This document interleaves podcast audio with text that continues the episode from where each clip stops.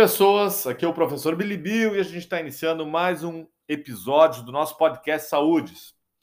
Hoje, para a gente falar, né, fazer um rescaldo aí da conversa com o Lídio Santos e falar sobre um pouco mais aí sobre essa relação educação física, saúde e mobilização social. Uh, a princípio, esse é o penúltimo episódio aí do nosso podcast dessa quarta temporada que muito provavelmente é a última temporada, enfim, uh, uh, se tudo correr bem, né? Do nosso podcast Saúde, porque a gente, a partir do semestre que vem, provavelmente não com vocês, mas com outros colegas, a gente vai estar tá tratando essas questões presencialmente. Uh, bom, então, como de costume, eu queria agradecer a galera aí que até quinta-feira deu um retorno sobre essa conversa com o Lídio, sobre a questão da mobilização social, né? Então, valeu aí, obrigadão, Guilherme, Vinícius, Camila, Gabriela, Adriana, Eduardo, Andréia, Odair, Diego, Gilvana, Alana, Nicole, Igor, Vitor, Ana Paula, Gabriel, Franciele, Enzo, Bruna, o Hector, o André, a Tatiane, a Paola, o Rodrigo e a Natália. Valeu, gente. Obrigadão pela força para não me deixar falando sozinho aqui. Paradoxalmente, por mais que eu esteja falando sozinho aqui da minha casa. Uh, bom, primeiro eu queria também me desculpar. Teve uma galera que me chamou a atenção aí na avaliação da disciplina que o áudio fica baixo. Gente, eu sou um amador dessas ferramentas. Eu juro que eu tento cada vez melhorar. Eu falo alto pra caramba aqui, tô falando sozinho. E, e, mas mesmo assim eu não consegui dentro do Anchor, que é a ferramenta que eu uso para gravar o podcast, eu não consegui melhorar de uma maneira mais significativa o meu áudio. Peço desculpa na hora que eu falo, eu sei que a vinheta, né, uh, que o nome da música que eu trabalho no, no aqui no, no Saúdes é o Psychodelicy. Né? Ela, ela entra mais alta do que a minha voz. Eu não consegui ainda fazer melhor, mas tudo bem, vamos em frente.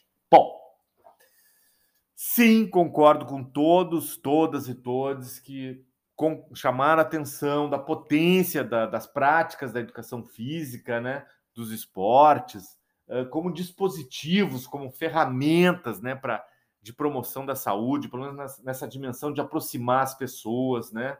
Tem um conjunto de benefícios que essas práticas em si elas trazem, né? Mas elas têm uma potência também de aproximação, de sociabilização, para justamente trabalhar com as questões coletivas de determinado território. E também concordo que o que o, que o, o Lídio, né, a história dele, uh, uh, encarna essa perspectiva, esse jeito de fazer educação física, que é um jeito muito importante, uh, central, eu diria, em função do país que a gente vive, né?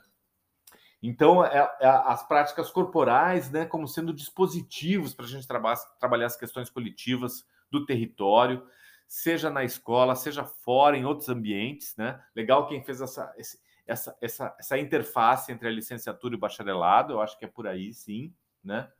E também questões singulares, né? Às vezes a gente encara, tem cada história que surge, cada situação de vida de um aluno, de uma aluna, né? Uh, de um aluno, enfim, que a gente, em que medida a gente tem coração e estômago forte para lidar com aquilo, para fazer rede, né? Para não deixar só aquilo entrar por um, essa situação, que às vezes é uma situação de fome, de extrema precariedade, entrar por um ouvido e sair pelo outro, né? Bom, em que medida aquilo realmente nos mobiliza, nos toca e a gente uh, mobiliza o território, mobiliza, faz rede para de alguma maneira dar uma resposta mais contundente para aquela situação. Uh, acho que nesse sentido eu concordo plenamente com a perspectiva de pensar nossas práticas como dispositivos, né, para gerar mais ganhos de qualidade de vida e, e, isso implica em ter disponibilidade, e essa expressão eu achei legal, né, ter coração e estômago forte para lidar com aquela questão que está pegando, né, na vida da, daquela, daquela pessoa que a gente está interagindo uh, de uma maneira mais forte, mais significativa e às vezes bastante cruel. E daí quem fez uh, e óbvio que a gente está lidando, como vários uh, também presentificaram no fórum, com uma realidade de pouco, pouco investimento na, nas políticas públicas né, para combater esse, esse, tipo de situação.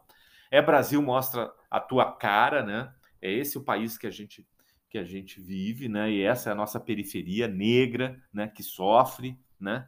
Que uh, uh, um, um um racismo estruturante, histórico, né? E, e, e, o povo da periferia é um povo que efetivamente tem maior demanda de políticas públicas, não tem como, galera, né? A galera da Cruzeiro, da, da Restinga, de outros territórios, eles têm um conjunto de demandas, o, o, o Estado brasileiro precisa olhar mais para eles do que olha para a galera, sei lá, da Bela Vista, do Monte Serra, que é uma galera que consegue se defender mais, né? Tem um poder aquisitivo aí maior, mas essa é, tem, é um grande fundo político aí que, que todas as práticas profissionais que lidam com saúde, mas não só elas, elas, elas, elas atuam nesse cenário, né? Uh, o relato que o, que o, que o Lídio fez, né, de, de determinado momento não conseguia entrar lá no, no SET, que é um equipamento público, né, com jovens da periferia, seja por motivo que for. Infelizmente, não é só lá que acontece isso, né? Os jovens da periferia não raro quando entram num shopping center, por exemplo, eles são, são, são, são perseguidos né, uh, uh, pelos seguranças desse shopping, enfim, e, e, inclusive teve episódios já na nossa própria Zefid, né, que, que jovens, enfim, com aparência de jovens com menos poder aquisitivo, uh, foram proibidos ou foram convidados a se retirar da Ezefid, que é um espaço público, é onde a gente está aprendendo a lidar com essas pessoas, foram convidados a se retirar porque, enfim, poderiam aí uh, as suas, as suas e, e promover algum tipo de risco para quem já estava lá, para nós docentes, para vocês discentes, sejam para outras pessoas, poder, poderiam produzir algum tipo de risco. Atentem isso uh, uh, na conversa que a gente vai ter na semana que vem. Né? e para finalizar, muito legal o relato de, de vocês, dos colegas que vêm da periferia, que, que sentem também na sua história, né, constado na sua história, o, o, o relato do, do Lídio, né, se identificaram, né, ou quem já teve, já trabalhou em algum centro comunitário, fez algum tipo de estágio, muito importante esse tipo de, de experiência na sua formação, e, e eu concordo com quem, quem comentou que, que todas, todos e todos que fazem o curso de educação física numa universidade pública teriam que ter esse tipo de experiência, né? De, de, de, de aprendizagem, esse tipo de experiência de estágio. Uh, concordo plenamente. Nós, nós estamos no contexto de uma universidade pública que tem um compromisso público, né, com a realidade brasileira. E quando a gente fala da periferia, a gente fala dos principais compromissos do, do, da, da, da onde a nossa atenção talvez tivesse que ser principalmente voltada né, para essa população, para a gente ter um, um, país mais digno, né, mais justo, né, mais, mais, mais humano, né, e, e sim, e isso implicando inclusive os melhores índices de saúde, né. Uh, então, uh, uh, quem tiver ainda oportunidade de fazer uma vivência de estágio, de, de participar de algum projeto de extensão, com algum que envolve esse tipo de, exposição, né? a, a, a essa realidade, eu acho que é, é muito importante porque nós estamos uh, dentro de uma universidade pública que tem esse compromisso público com, enfim, a população em geral, né? E especificamente e mais uh, uh, de uma maneira mais relevante ainda com a população, né? Das nossas periferias, né?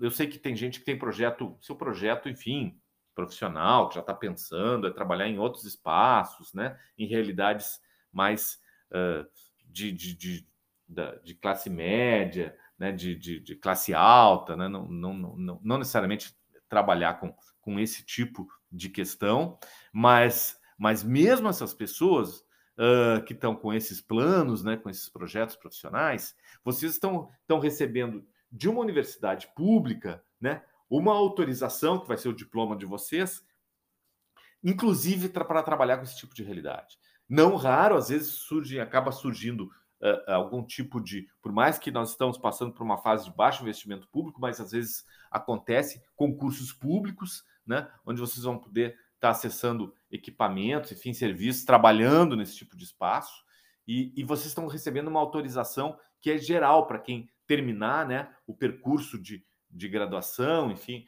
no bacharelado, na licenciatura, uh, uh, para atuar também nesse tipo de cenário. Então, a, a experiência de aprendizagem, né, que passa por uma experiência sensível e é uma experiência política, sim, né? Que mundo a gente quer, que, que cidade a gente quer, que periferia a gente quer e qual é o meu papel nisso, né? Uh, uh, no mínimo de eu estar preparado para uh, ou, ou, saber do que se trata e, e, esse saber também passando por uma experiência corpórea nesses espaços é extremamente relevante e, e sem dúvida a conversa com Lídio ela, ela, ela encarna né, essa dimensão dessa possibilidade de um fazer na educação física que, que é, é muito importante. Bom, galera, vamos em frente. Semana que vem a gente tem uma conversa importante sobre o risco de saúde, né?